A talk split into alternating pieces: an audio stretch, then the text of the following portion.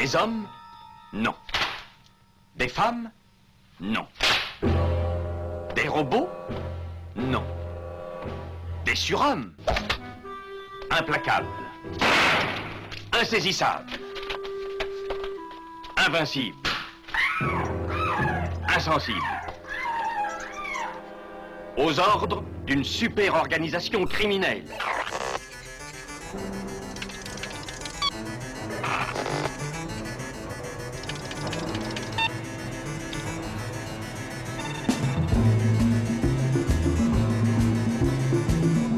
Rien n'est impossible pour... Culture prohibée. Bienvenue pour ce nouvel épisode de Culture Prohibée. Culture Prohibée, c'est l'émission hebdomadaire de la culture planète du Ciboulot, coproduite par Radiographite, graphite.net et animée par l'équipe des films de la Gorgone, lesfilmsdelagorgone.fr. Culture Prohibée, c'est aussi un profil Facebook et un podcast disponible sur différentes plateformes. Tous les détails sont sur le blog de l'émission culture-prohibée.blogspot.com. Dans deux ans, au revoir, monsieur, dame. Je serai à l'échelon 7. Les mômes sont élevés. J'ai ma cabane en Dordogne. La retraite, faut la prendre jeune. Faut surtout la prendre vivant. C'est pas dans les moyens de tout le monde. Au sommaire aujourd'hui, une spéciale polar avec Aimez-vous les uns les autres. Et oui, chers frères et sœurs, aimez-vous les uns les autres. Aimez-vous les uns les autres, paru aux éditions du Caïman et signé James Olin. James Olin que vous pourrez écouter en entretien dans la première partie de l'émission. On reviendra également sur euh, un ouvrage intitulé Le Remake, un ouvrage de Clay MacLeod Chapman qui est paru aux éditions Pygmalion. Et puis on s'aventurera dans la, la galaxie euh, cinématographe avec euh, La Nuit du 12 de Dominique Moll, Le coup de l'escalier de Robert Wise, Cain et Abel de Lino Broca. Alors, euh, La Nuit du 12, c'est sorti chez ESC, Le coup de l'escalier chez Rimini, Cain et Abel chez Carlotta Film, et on terminera par une sortie Artus Film, un flic explosif de Stelvio Massi.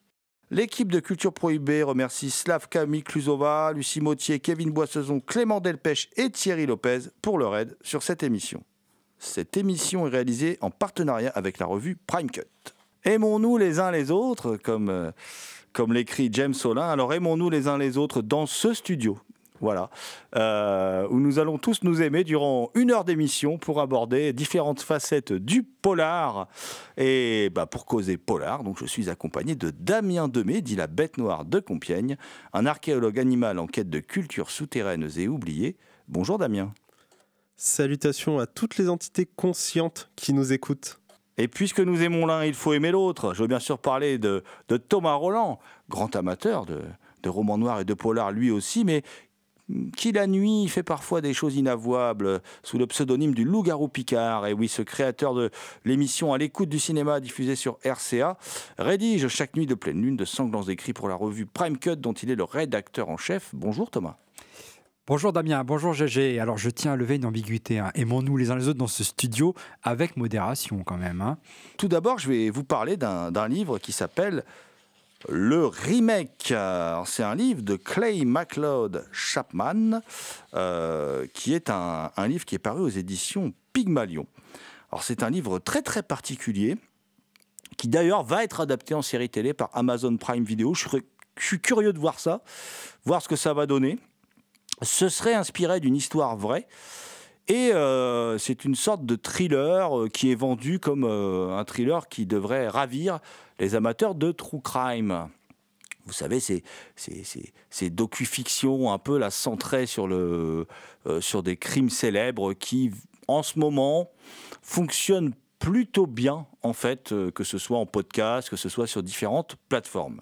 Je dis que je suis curieux de voir ce que ça va donner parce que c'est un roman très ambitieux en fait dans, son écriture, dans la manière dont, il est présenté. Je suis curieux de voir comment il va être adapté en fait. Ils n'ont pas intérêt à refiler ça à un tâcheron parce qu'il y a, il y a un gros boulot d'adaptation. Alors l'histoire est la suivante. Ella Louise vivait dans les bois entourant Pilots Creek en marge de la société.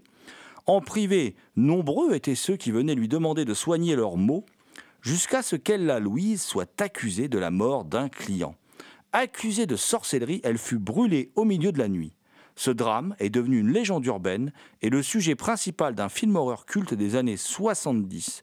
Lorsque se prépare un remake 20 ans plus tard, Amber, l'actrice principale, devient la cible d'une chasse aux sorcières. L'histoire se répétera-t-elle? Ben Voilà un pitch, évidemment, un pitch qui attire tout de suite les cinéphiles que nous sommes. Le livre a une écriture euh, très très ambitieuse. Euh, livre dont le, sujet quand même principal est la peur primale en fait, hein, c'est-à-dire ces peurs euh, que l'on ressent enfant, par exemple comme la peur du noir, des, des, choses comme ça, des choses qui peuvent paraître parfois assez absurdes, comme la peur d'un objet de décoration qui, qui passe dans le décor et que vis-à-vis duquel on a énormément peur quand on est un enfant. Voilà, une statuette, un truc comme ça. Voilà, euh, on demande à ses parents de mettre un voile dessus, ce genre de choses. Voilà, ce, livre, il est sur les peurs primales. Euh, vraiment, c'est pour moi, c'est le, sujet de fond du, livre. C'est un livre qui est, euh, comment dire, un livre en plus très particulier dans sa lecture. Sa lecture peut être assez ardue parce que c'est un, c'est un roman choral qui adopte en fait différentes, différentes unités de temps, différents points de vue. On a une partie, quelques pages, hein, qui se passe sur le, le, le, cas original, hein, euh, qui, qui, se passe en 1951, qui raconte euh, l'histoire de, de, Jessica et de Ella Louise, euh, qui donc ont été brûlées tout, toutes les deux, comme, comme je vous le disais. Ensuite, on est en 1971 là où on a le, tournage du premier film qui s'appelle quand même Ne marchez pas sur la tombe de Jessica. Ça rigole pas. Et en fait, on est dans la tête de l'actrice Amber, hein, qui, euh, euh, qui, comment dire, qui est, une petite fille poussée par, par sa mère pour jouer le rôle de, de Jessica. Et en 95, il y a un remake et Amber a le rôle de la mère, cette fois-ci, la mère de Jessica. Euh, qui est cette fois-ci, ben, évidemment, euh, joué euh, par quelqu'un d'autre. Et on est dans la tête d'Amber. Il faut suivre, hein, qui ne s'est pas remise donc du premier film, qui est devenu culte. On bascule en 2016 avec Nathaniel Denison qui fait un podcast sur les légendes urbaines et qui part à la recherche d'Amber et qui finit par la trouver vivant dans une caravane euh, parce qu'elle a été accusée du meurtre de l'actrice qui jouait Jessica dans le remake. Et à partir de, ces quatre unités de temps, de ces quatre... Euh, euh, ces quatre histoires, comment dire, euh, Clay McLeod Chapman va en faire une seule.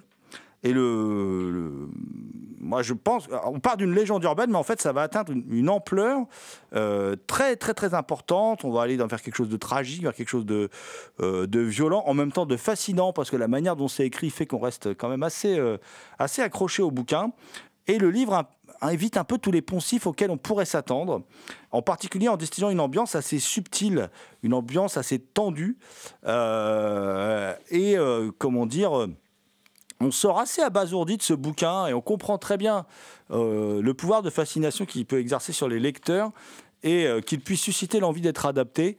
Néanmoins, je le redis, lisez le bouquin, on en reparlera parce que je me demande bien ce que va pouvoir donner euh, une série adaptée d'un bouquin écrit comme ça à divers points de vue.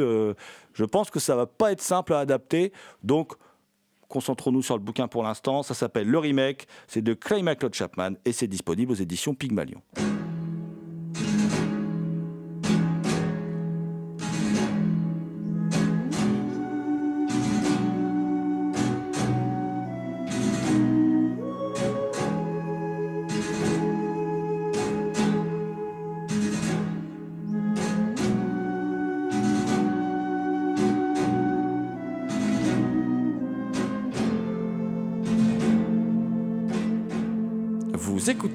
Prohibée.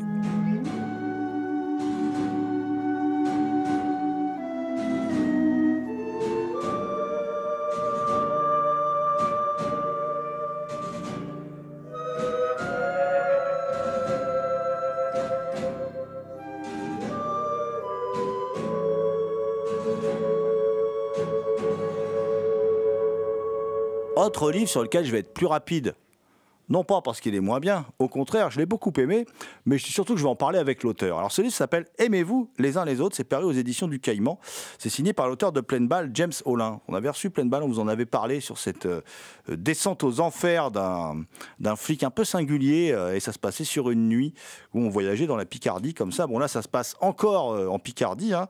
c'est un peu le principe de ces livres parus aux éditions du, du Caïman. Il est 6 heures du matin quand la police défonce la porte du jeune Nolan Dardanus à Bobigny. Alors on est à Bobigny avant d'aller dans, la Picardie. hein. Les policiers cherchent son frère impliqué dans un trafic de stupes. Le frangin n'est pas là parce qu'il est en train de vivre un truc pas très agréable.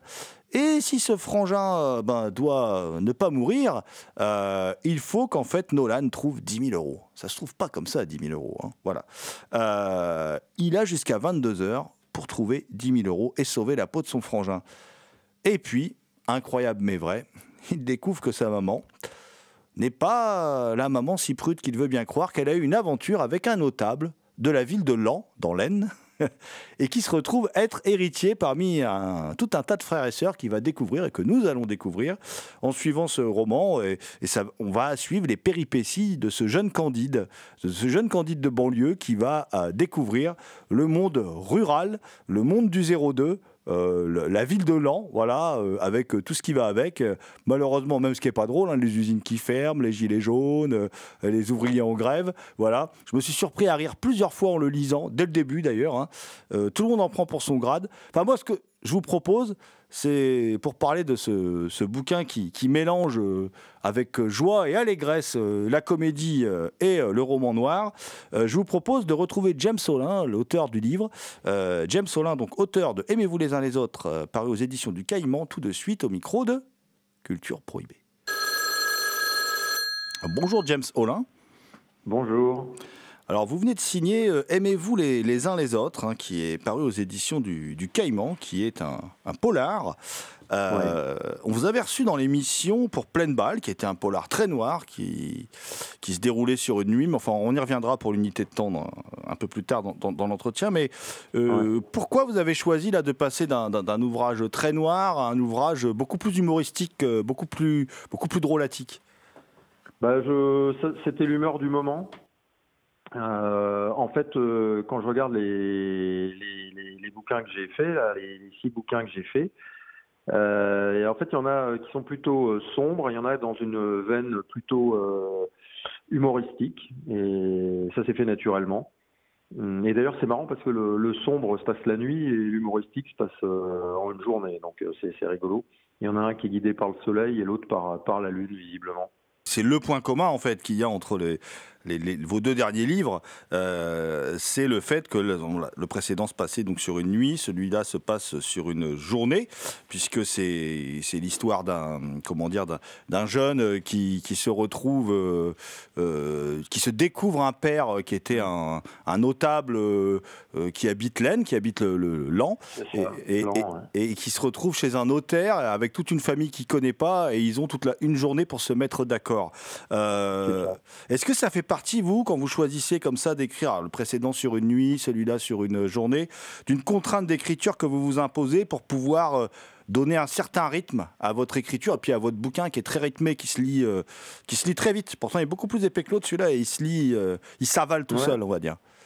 Bah ouais ouais parce qu'en fait euh, à, à chaque bouquin euh, est un est un défi avec pas mal de contraintes que je me pose hein, personne me les pose euh, parce qu'en fait je me suis aperçu que plus on se met de enfin pas, total pas, énormément non plus mais plus on- quand on se met quelques contraintes euh, généralement ça favorise la créativité et là j'avais fait un en une nuit je me suis dit tiens je vais faire un en une journée on va voir ce que ça donne et c'était un peu le contrat que je m'étais fixé et donc euh, bah, que j'ai rempli. Après, oui, voilà, c'est comme ça. C'est des contrats que je me mets tout seul en fait. D'accord. Et, et, euh, alors, je trouve qu'il y a différentes influences dans ce bouquin. Enfin, vous allez me dire si je me trompe. Je me trompe peut-être. hein. Euh, J'y vois un peu d'influence cinématographique avec un petit côté audiard dans les dans les dans les dialogues. Et puis euh, du côté bouquin, j'y vois une petite verve à la San Antonio, un petit côté aussi. Euh, Charles Williams, la Fantasia chez les Ploucs, voire euh, Joe Lansdale, euh, qui a créé à peine Léonard, euh, voilà, qui sont des, personnages de, romans noirs, là aussi, qui vont à fond dans la noirceur, mais qui sont aussi très drôlatiques. Ouais, c'est ça. Il y a du, pas mal d'influences qui sont non réfléchies, hein, qui qui sont venues toutes seules. Et c'est vrai qu'on m'avait dit que ça semblait pas mal à des dialogues d'Audiard et que il y avait, euh, ça pouvait faire, il y avait une patte à la San Antonio, ce qui était quand même vachement euh, vachement sympa euh, de la part des gens qui m'avaient dit ça. Et effectivement, alors j'adore la comédie, hein, je regarde pas mal de comédies euh, cinématographiques et ça m'a certainement euh, influencé. Ouais. Bah justement, si vous regardez pas mal de comédies, euh, euh, alors quelles sont les comédies qui, qui alors peut-être inconsciemment, mais en tout cas qui, vous pensez qu'elles vous ont un peu influencé pour ce bouquin-là, enfin qu'elles vous ont guidé vers ce bouquin-là?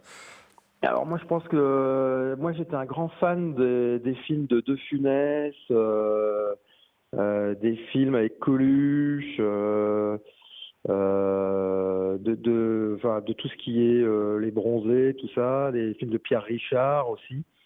Ça, ça, je dirais, ça a nourri euh, mon enfance, et même plus que mon enfance, puisque ça m'a, j'ai continué de les voir et de les regarder.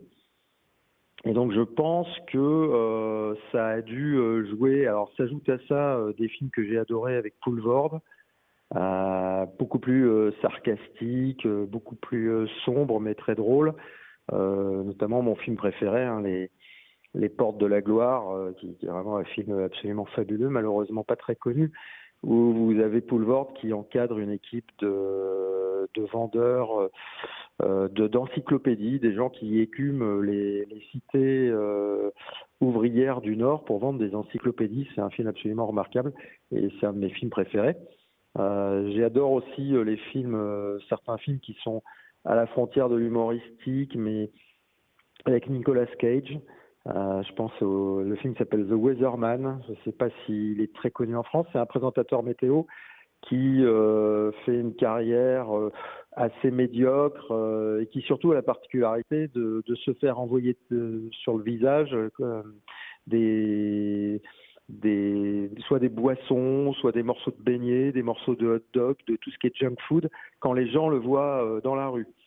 Donc The Weatherman, ça, ça m'a vraiment autre film, je pense, mais on n'est pas vraiment dans la comédie, encore que les, et ça peut faire rire, ou du moins ça peut faire grincer les dents, qui m'a certainement euh, influencé. Euh, le film aussi avec Nicolas Cage qui s'appelle Lord of War, où il joue un vendeur d'armes. Voilà, tout ça, c'est ce mélange entre les comédies, je dirais, classiques françaises, un petit peu euh, pochade, euh, enfin voilà, un peu, un humoristique, et puis les, ces influences américaines.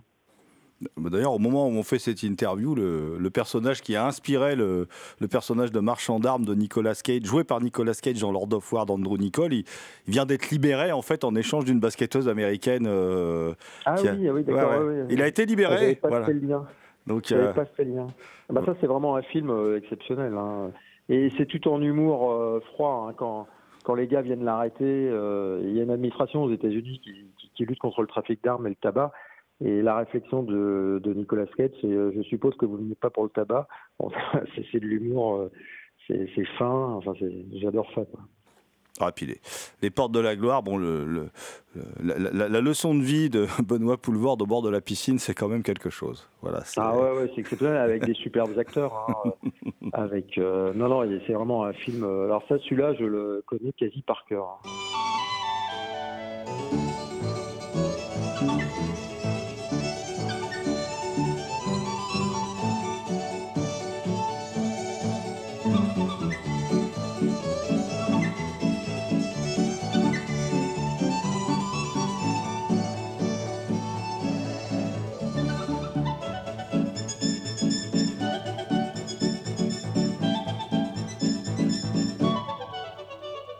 Écoutez James Olin, auteur de Aimez-vous les uns les autres, paru aux éditions du Caïman au micro de Culture Prohibée.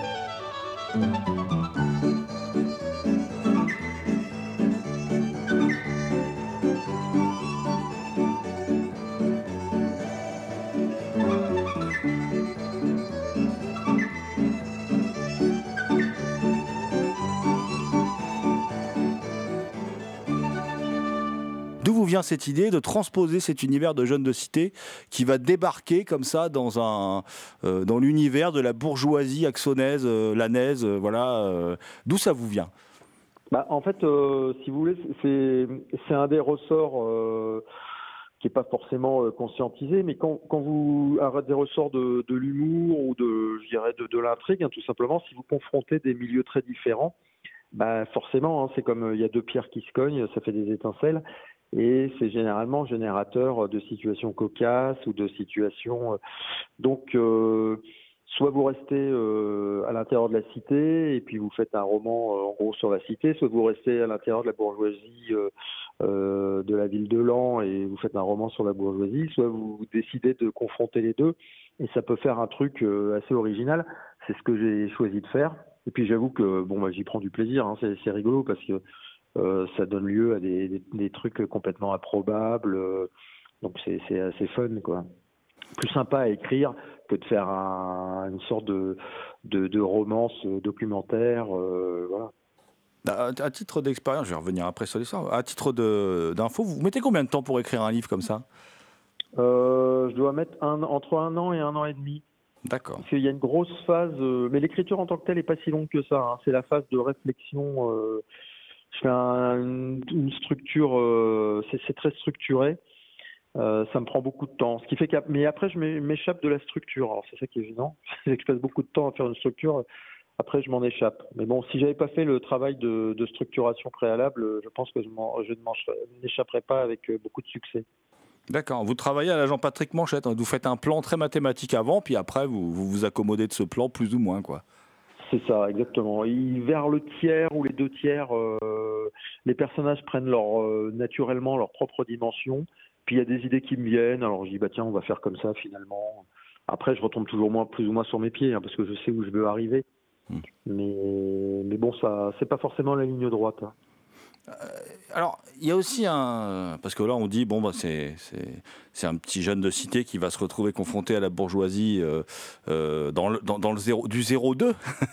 euh, ouais. Mais c'est pas que ça, en fait, c'est il y, y a une verve incroyable et puis c'est une radiographie de la de la société française. Tout, tout y passe un peu tous les euh, comment dire tous les phénomènes sociaux de ces dernières années. Euh, tout y passe du, du gilet jaune au après je reviendrai un peu sur les personnages, mais tout y passe.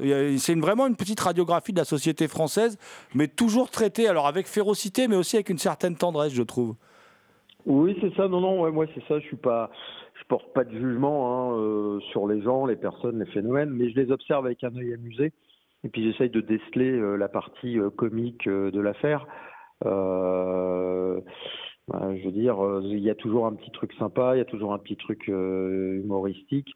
voilà, donc oui, je prends, je prends les choses qui se passent. mais je veux dire, c'est tellement drôle, il y a qu'à ouvrir le journal et puis n'importe, on peut prendre n'importe quelle chose. Euh, enfin, bon, les choses sur lesquelles on peut pas rire se, quand même, se comptent quand même sur les doigts d'une main, mais les autres, on peut toujours retrouver un truc humoristique, quoi.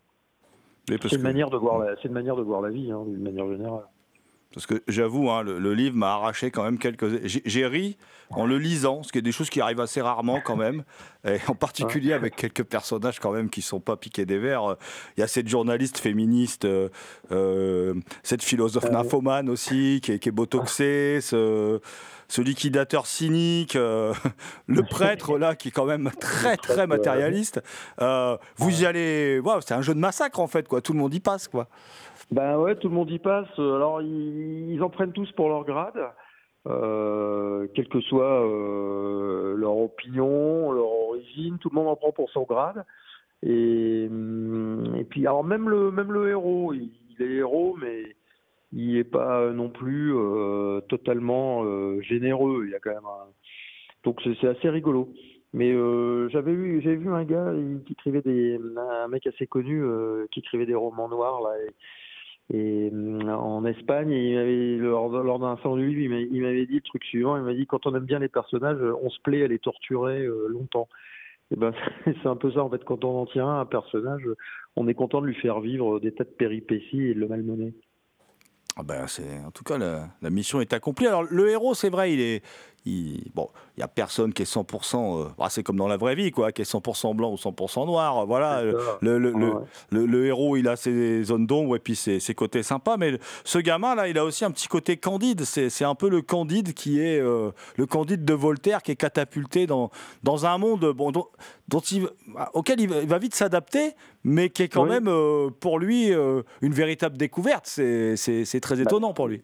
Ah, ouais, c'est ça. Bah, c'est un jeune qui a, qui a 18 ans, hein, qui, qui, est encore, euh, qui sort de terminale et puis qui découvre, euh, je dirais, un petit peu les, les turpitudes euh, d'une famille bourgeoise de province, alors avec des, des gens qui s'embrassent par devant, mais qui se plantent des coups de couteau par derrière.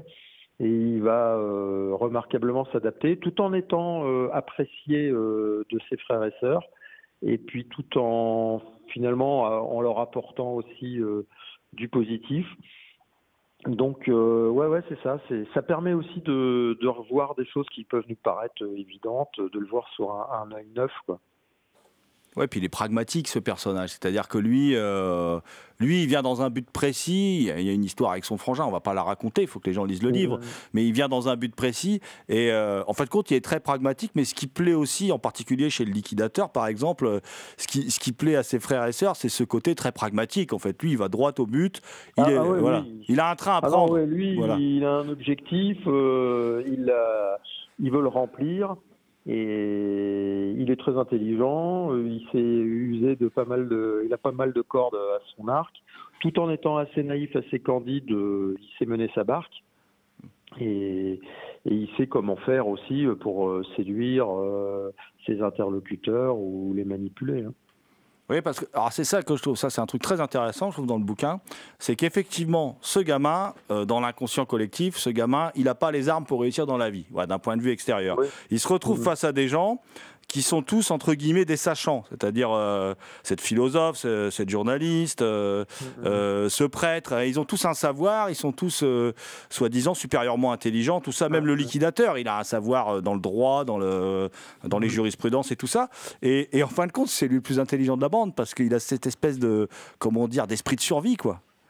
C'est ça, il a une intelligence pratique, il cerne bien les individus, il voit quel type, ce qu'il peut en tirer, ce qu'il peut en attendre. euh, il, a une intelligence, euh, c'est ça, de situation. Euh, et puis il a, quand même le fond qui est bon aussi. Euh, donc euh, ça, finalement, quand on a le fond euh, qui est pas trop euh, mauvais, ça attire euh, la sympathie des gens qui, finissent par lui rendre service. Bah, en tout cas, euh, moi, j'invite euh, toutes, nos, toutes nos auditrices et auditeurs à, alors, se précipiter sur ce livre. Donc, aimez-vous les uns les autres de James Olin, euh, paru aux éditions du Caïman. Euh, je peux pas, vous quitter sans vous demander. euh, quel, euh, vers quelle ah, peut-être que vous n'y avez pas encore songé, mais quelle direction comptez-vous prendre avec votre prochain ouvrage? Est-ce qu'on va retourner dans quelque chose de plus noir, de plus drôle, ou encore un mélange de tout cela? Alors dans le prochain, bah, je, suis en train de l'écrire là. Ça sera plutôt dans la veine sombre. Et là, je me suis dit, tiens, on va faire un roman euh, cette fois sur un thème, et le thème, ça sera la, la trahison. Et la trahison, euh, pour l'illustrer, j'ai pris, euh, j'ai pris une histoire de, de trafic de stupéfiants. Euh, et donc, ça sera plutôt sombre. Alors évidemment, des fois, il y a des petits, on peut pas, on se refait pas. hein. Des fois, il y a des petits éclats. euh, des petits des petits des petits nez rouges ou des petits clins d'œil quoi pour pour se marrer mais il sera plutôt sombre euh, dans le milieu dans pour tout ce qui concerne la trahison voilà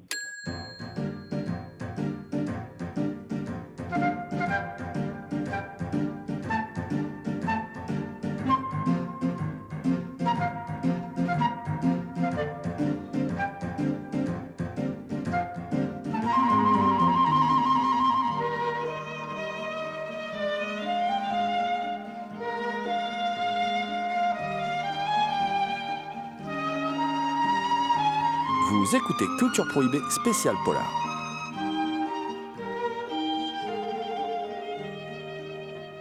Nous avons également sélectionné, hormis ces quelques lectures, nous avons sélectionné quelques films parmi les sorties euh, récentes euh, de nos éditeurs préférés, quelques films qui viennent euh, d'arriver en Blu-ray, DVD ces dernières semaines, derniers mois, et en particulier un film assez assez passionnant qui s'appelle Le coup de l'escalier.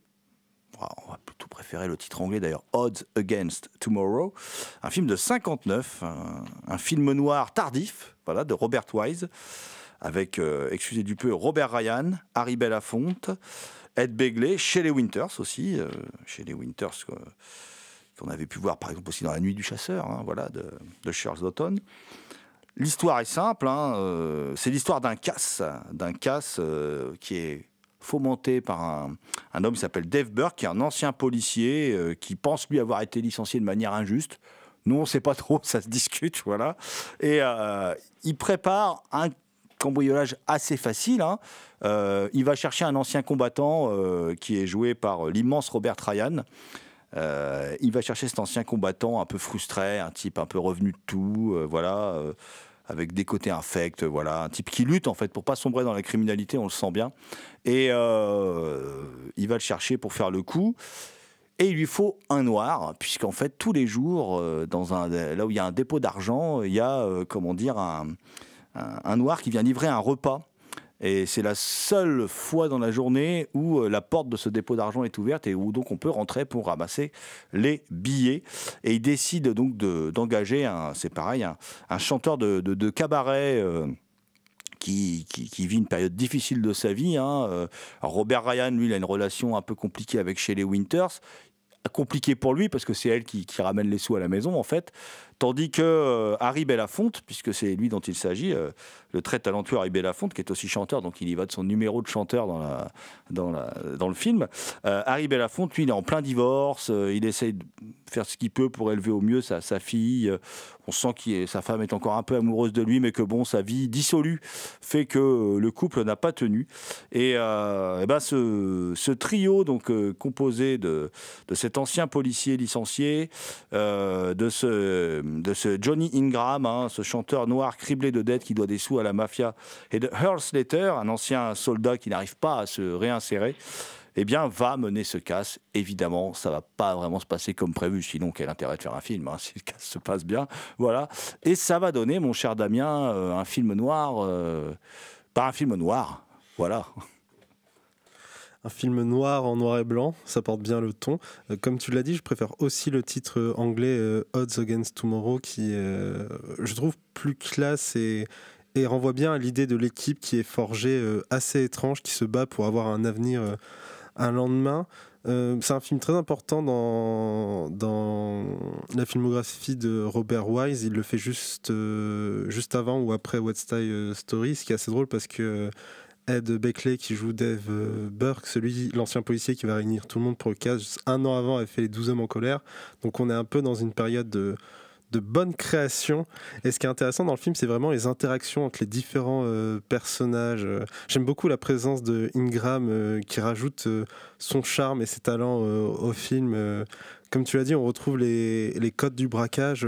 Après, il faut faire euh, attention parce que le casse, c'est vraiment le point culminant du film. C'est-à-dire que durant tout le film, on voit la mise en place, on voit les tensions au sein de l'équipe entre les personnages qui ne se font pas confiance. Ce qui est intéressant avec ce film, en plus des interactions, c'est euh, la morale qu'il en tire un peu à la Armstrong. C'est-à-dire que qu'importe nos couleurs de peau, à la fin, un squelette, c'est juste un, un squelette.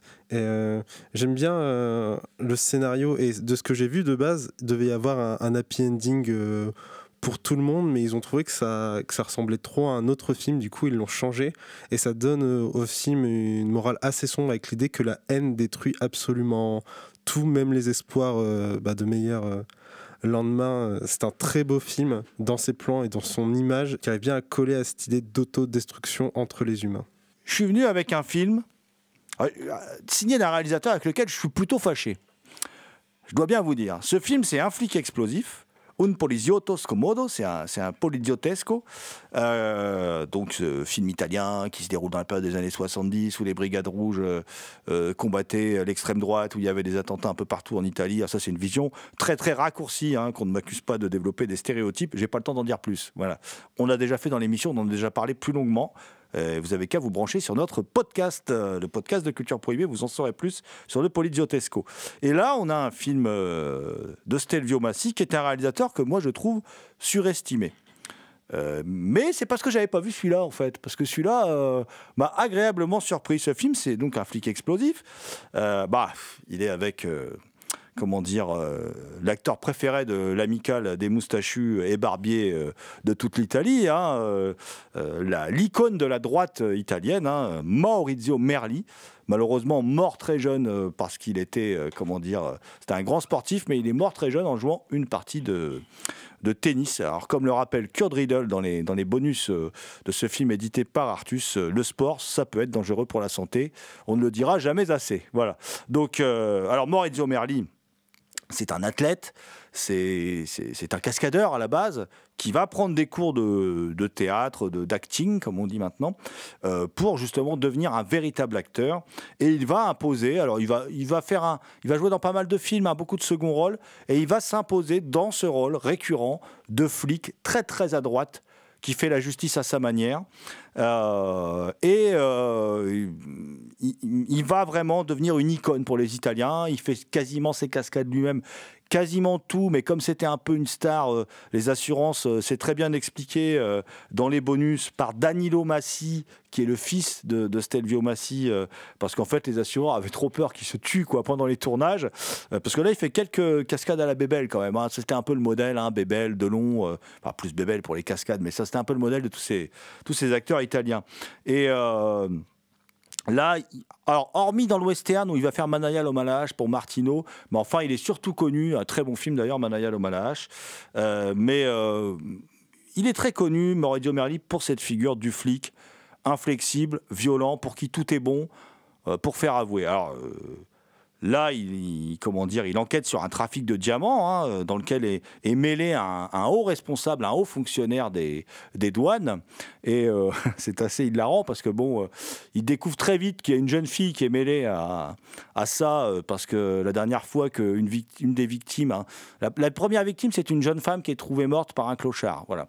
Donc Merli débarque, tout ça et tout. Bon, évidemment, il y a un garagiste euh, qui veut rendre service, qui débarque et qui dit voilà, moi j'ai vu, il y avait trois personnes, il y avait machin, un gamin, tout ça et tout. Bon, dont cette fille qui est morte et une autre fille. Bon, bah du coup, euh, qu'est-ce qu'il fait? Il convoque la fille au commissariat.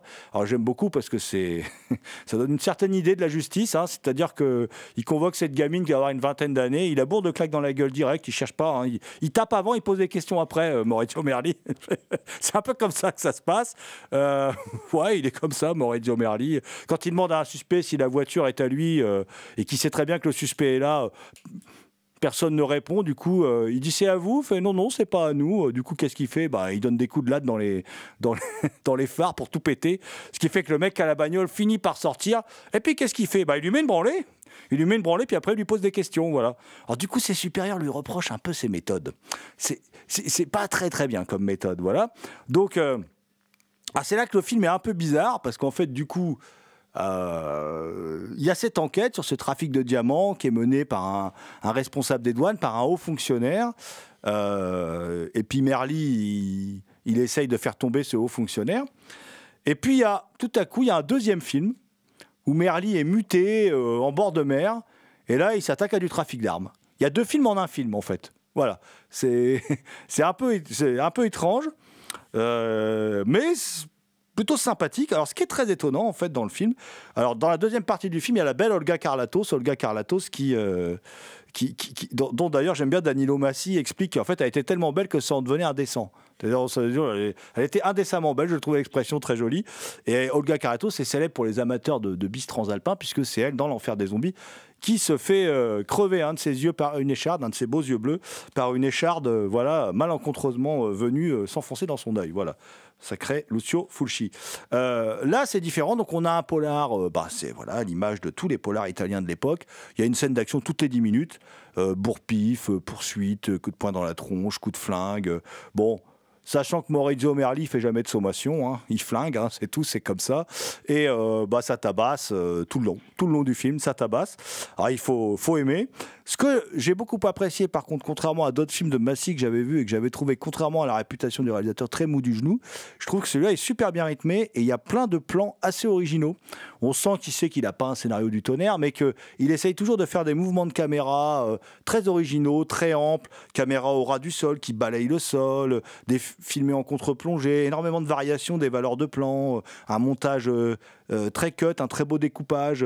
Il y a du boulot, il y a du boulot de mise en scène. Alors vous attendez pas à voir le polar du siècle. Par contre, si vous voulez voir un, bon vieux polar italien du samedi soir qui déménage sévère, qui défouraille, avec un Maurizio Merli qui distribue des bourre-pifs comme Jésus distribue les pains, eh ben, je vous conseille un flic explosif de Stelvio Massi, sorti chez nos amis d'Artus Film.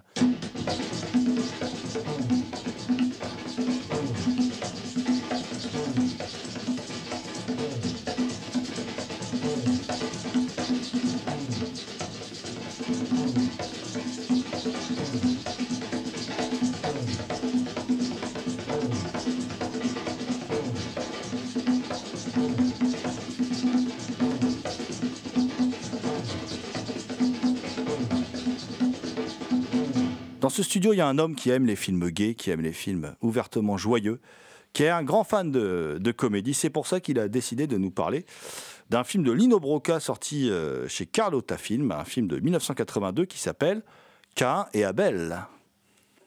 Et oui, si nous avons la chance en France de découvrir le cinéma de Lino Broca, c'est grâce à un cinéphile voyageur, un Pierre Rissian, qui nous a quittés il y a 4 ans, en 2018. Pierre Rissian qui a découvert euh, Lino Broca en allant euh, par hasard un jour aux Philippines, et dont les, les pellicules, en fait, euh, le cinéma de Lino Broca était quasiment oublié, presque perdu. Et puis on a retrouvé finalement des, copies. Euh, Carlotta avait déjà édité euh, euh, Manille et puis Insiang, des films d'une gaieté, mais alors vous n'avez pas idée. On est plié de rire du début à la fin. Et donc là, euh, Carlotta a la bonne idée de- de- d'éditer euh, un autre film, une autre, qui donne une autre facette de Lino Broca, parce que Lino Broca, c'est plutôt des drames, hein, des mélodrames euh, assez très ancrés dans le social, très politique. On est un peu plus dans le cinéma commercial, dans le cinéma d'exploitation, voire même peut-être le cinéma un petit peu bis. Alors donc, euh, euh, qu'est-ce que raconte Cain et Abel Eh, Évidemment, ce n'est pas une, adaptation littérale de la Bible. Euh, L'action se situe euh, en province. hein. Les autres films de, de Lino Broca se situent généralement à Manille. Là, on est en province et euh, on est dans une ferme, une ferme qui est dirigée par la Señora Pina, une veuve. Et elle dirige cette ferme d'une main de fer. Donc, son fils aîné Lorenzo vit sous son toit avec son épouse qui est enceinte et ses deux fils. Et un jour, son autre fils, le cadet, Ellis, revient réclamer de pouvoir diriger la ferme. En fait, il veut, il veut, euh, il veut- l'héritage de, sa mère au, détriment, au détriment de son frère. Parce que là, on apprend qu'il y a une petite rivalité euh, entre les deux frères. Lorenzo est touché dans sa fierté et décide de quitter la ferme avec sa famille. Euh, seulement un événement malheureux va transformer ce qui est une simple rivalité entre frères en une véritable guerre des gangs. Euh, Lino Broca, c'est un peu, un peu le William Friedkin philippin. hein. Ses films sont empreints d'un certain nihilisme et ses personnages une propension à se laisser séduire par, le mal, à force de subir euh, raillerie et humiliation, comme le personnage d'In Xiang hein, dans le film, euh, dans le film homonyme, euh, où la jeune, dont la jeune femme donne le prénom à, son titre, qui est également édité chez Carlotta, hein, je l'ai dit.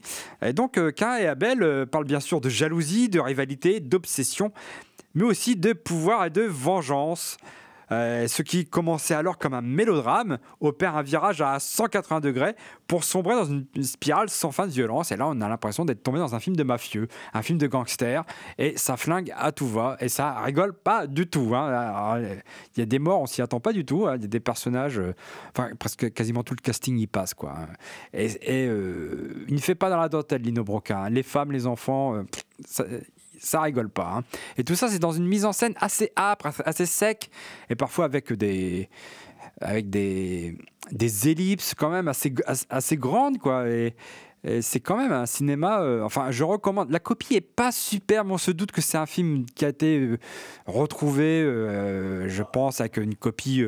Ah, c'est- une copie qui a été retravaillée, hein, parce que c'est un film très très très rare en fait, hein, qu'on qu'on a qu'on peut voir, voilà, euh, parce que comme tu l'as dit, les films de Lino Broca euh, étaient quand même en grande partie réputés perdus quand même. hein, euh, donc moi, je la trouve plutôt correcte, mais c'est vrai que elle n'a pas la splendeur de certaines restaurations 4K qu'on a parfois. C'est normal Ah, puisque le matériau de base, il était un peu fatigué, quoi. Voilà. Bah oui, on se doute que on se doute que c'est un film rare, difficile, et que la copie, effectivement, comme tu dis, était était fatiguée. Mais quand on compare par rapport à Mani et Insiang, la qualité n'est pas tout à fait la même. Mais on est quand même très content de pouvoir découvrir ce qu'un et Abel grâce à Carlotta, hein, de découvrir donc cette autre facette de Lino Broca. Car euh, moi, je recommande vivement qu'un et Abel, euh, qui est un film euh, bah, qui rigole pas beaucoup en fait. hein. On va continuer dans les films, on va dire, où on se marre pas des masses, en fait, en vérité. On va parler de La Nuit du 12. Alors, La Nuit du 12, c'est un, c'est un film qui est sorti chez ESC. C'est un film de Dominique Moll. Euh, sur un scénario de Dominique Moll et Gilles Marchand, qui est adapté de 18-3 une année à la, à la PJ, un, livre de Pauline Guéna. Euh, et c'est un, c'est un film un peu particulier parce que c'est un film où dès le début on nous dit que l'énigme à laquelle on va être confronté n'aura pas de résolution. Voilà. Il n'y a pas de coupable pour le féminicide auquel on, assiste au début du film. Au début du film, on a une jeune fille, ses copines, euh, ses amis, et puis comment cette, jeune femme euh, rentre chez elle. Elle a, euh, cette jeune femme s'appelle Clara, elle a peut-être 300-400 mètres à faire pour rentrer chez elle. Elle tombe sur quelqu'un qu'elle connaît. On ne saura pas, on ne saura pas qui c'est, mais elle le connaît. Ça paraît évident vu sa réaction. Mais la mise en scène fait qu'on n'arrive pas à voir qui c'est, on n'arrive pas à le reconnaître. Et euh, cette personne, eh bien, décide de répandre de l'essence sur Clara et lui met le feu. Derrière tout ça, il y a l'enquête, l'enquête menée par le capitaine Johan Vives et Marceau, son acolyte. Alors, Johan Vives, c'est Bastien Bouillon, et euh, son acolyte, euh, Marceau, il est joué par Bouli Lanners. Euh, des flics avec des fêlures, des flics qui sont pas justement des parangons de virilité, qui sont des, des flics euh, peut-être plus humains, peut-être plus proches de la réalité en fait euh, que, que ce qu'on peut voir dans d'autres films, hein, qui sont plutôt emmerdés avec la photocopieuse et la machine à café, euh, qu'à se battre contre une hiérarchie qui les empêche d'avoir des méthodes brutales. On n'est pas vraiment dans le polar cari- caricatural là quand même, on est dans autre chose. Et mon cher Damien, on se retrouve dans un film. Euh, assez surprenant parce que malgré le fait que euh, on sait dès le début qu'il n'y aura pas de résolution à l'intrigue, euh, le film reste très prenant. C'est une sorte de, petit miracle comme ça avec la mise en scène de Dominique Moll, qui je trouve, Dominique Moll, euh, qui est un cinéaste qu'on avait beaucoup aimé au tout début de sa carrière avec Harry, un ami qui vous veut du mien, Lemmings, tout ça, euh, revient au meilleur depuis deux films. Euh, les bêtes était un film que j'avais trouvé très bon aussi. Et euh, celui-là est aussi très en prise avec la société actuelle. Et euh, je trouve que c'est un film fort intéressant. Moi, je trouve que c'est le meilleur film de Dominique Moll, en fait. Je sais pas si La Nuit du 12 euh, de Dominique Moll, c'est euh, mon préféré de, de lui. Je suis encore en train d'y réfléchir, mais c'est vrai qu'il il m'a pas laissé euh, indifférent. Comme tu disais, on a des policiers qui sont pas clichés, ce sont pas des parangons de, la, de la virilité. ils vont pas être borderline pour avoir des réponses. Enfin, pas totalement. Et je me demande si euh, cette écriture n'est pas liée justement au fait que ce soit l'adaptation euh, d'un bouquin fait par une écrivaine, euh, Pauline Guéna, si au niveau de l'écriture de personnages, ça joue pas au final sur l'histoire. On retrouve les relations conflictuelles homme-femme qu'on avait déjà eu dans Seules les bêtes, qui était également une adaptation que Dominique Moll avait fait, c'est son précédent film. Il y a un autre truc que je trouve intéressant, c'est la musique très onirique qui donne un, petit effet euh, surréel, euh, mais dans le bon sens, euh, c'est-à-dire comme si de telles violences ne devraient pas exister, ce qui rend le tout, ce qui donne une atmosphère assez particulière. Je trouve le film un peu dur avec les, relations libres, vu que justement ça va tourner énormément autour de ça pour trouver qui s'en est pris à la victime. Euh, c'est aussi parce qu'on a affaire à des policiers euh, de la vieille école et qui, tentent, qui continuent à faire leur travail euh, comme ils peuvent. Le point que je trouve le plus intéressant dans le film, c'est que je trouve qu'il y a un changement de dynamique vers la fin où il devient plus féministe, pas dans le sens où il prend le parti des femmes, dans le sens où on a plus de personnages féminins qui vont avoir la parole. On va avoir la nouvelle euh, préfet de la police judiciaire qui va vouloir relancer l'enquête. On va avoir la jeune stagiaire. Et au final, durant une grande partie du film, on a surtout des hommes qui parlent des femmes, euh, des hommes qui font l'enquête. Et vers la fin, on a plus. euh, on a plus ce truc avec les femmes mises en avant. Et je pense que c'est lié aussi à un contexte parce que si je me trompe pas, le meurtre a lieu en 2016 et au moment où l'enquête est relancée, c'est trois ans plus tard. Du coup, on est en 2019. On est après tout ce qui s'est passé dans MeToo. On a aussi, à mon avis, un côté force de police qui voit les choses différemment. L'autre point du film que j'aime beaucoup, c'est le casting où, euh, alors moi, il n'y a aucune tête euh, que j'ai reconnue euh, dedans, ce qui fait qu'il a un casting jeune mais extrêmement efficace qui arrive à porter très bien le film. Un film qui est d'ailleurs calme et très ouvert. On n'a pas une, une ambiance anxiogène comme on peut avoir, mais qui ne nous empêche pas d'être à fond dans le film du début à la fin. Au final, on a peut-être plus à faire à un drame sociétal qu'un trailer ou un polar, mais là, à vrai dire, je joue sur les mots. En tout cas, pour moi, ça reste une très bonne surprise de 2022 pour moi, c'est un bon film. Ce n'est pas, comme j'ai pu le lire à droite à gauche, euh, euh, un des très grands films de l'année 2022. Et pour moi, La Nuit du 12, euh, c'est très symptomatique de cette tendance actuelle qui fait que le sujet prend le pas sur le traitement. Euh, voilà, c'est comme euh, l'autre coup, j'entendais Bonello parler euh, à la radio où il disait que justement il alertait sur cette tendance où le sujet prenait le pas sur le traitement. Dans ce cas-là, pour reprendre son exemple, on fait un film sur la Shoah et puis ça y est, tout de suite, c'est un chef-d'œuvre. Et là, je pense que le fait que le film parle de féminicide, qui est très dans l'actualité, dont on, dont on en parle beaucoup, je trouve que le film, son sujet prend le pas sur son traitement. C'est un, film qui m'a énormément plu par rapport à tout, le reste de la production euh, française en matière de polar, de thriller. Euh, voilà, euh, bon, parce que les deux thrillers en fait français qui ont marqué l'année 2022, ça va être La Nuit du 12 et le film de Cédric Jiménez, Novembre. Novembre, son défaut, c'est quoi? C'est un super film d'action, super bien filmé, et tout. Mise en scène extraordinaire. L'assaut final est hyper glaçant et tout. Enfin voilà, avec des acteurs super. Lina Coudry est extraordinaire et tout. Voilà, super bien. Du jardin très bon. Mais en fin de compte, ça raconte pas grand-chose. Il n'y a pas beaucoup de points de vue. Voilà. J'aime beaucoup le film, hein, mais pour ce qu'il est, c'est-à-dire pour un film d'action euh, particulièrement bien fait. Et de l'autre côté, on va avoir un film avec un propos voilà, euh, qui est, euh, je parle des deux polars français de l'année à peu près, hein, voilà, euh, qui est le film de Dominique Moll, et, mais qui est, du coup, bah, qui, évidemment, quand tu traites un sujet comme ça, peut pas non plus passer à travers les fourches codines de cette critique, de dire, ben voilà, le, le sujet, attention à ce que le sujet prenne pas le pas sur le film. Et je trouve que, pour être honnête, si le sujet peut parfois prendre le pas, Dominique Moll arrive à se dépatouiller du truc pour que justement on arrive vers autre chose et on retrouve ces thématiques à lui, qui sont des thématiques liées pour moi à la description de vie de personnages, en fin de compte, très solitaires, très asociaux. Je terminerai, malgré nos désaccords, par vous rappeler euh, le titre du livre de James Olin paru aux éditions euh, Caïman. Euh, James Olin qui était l'invité de cette émission. Les amis, aimons-nous les uns les autres.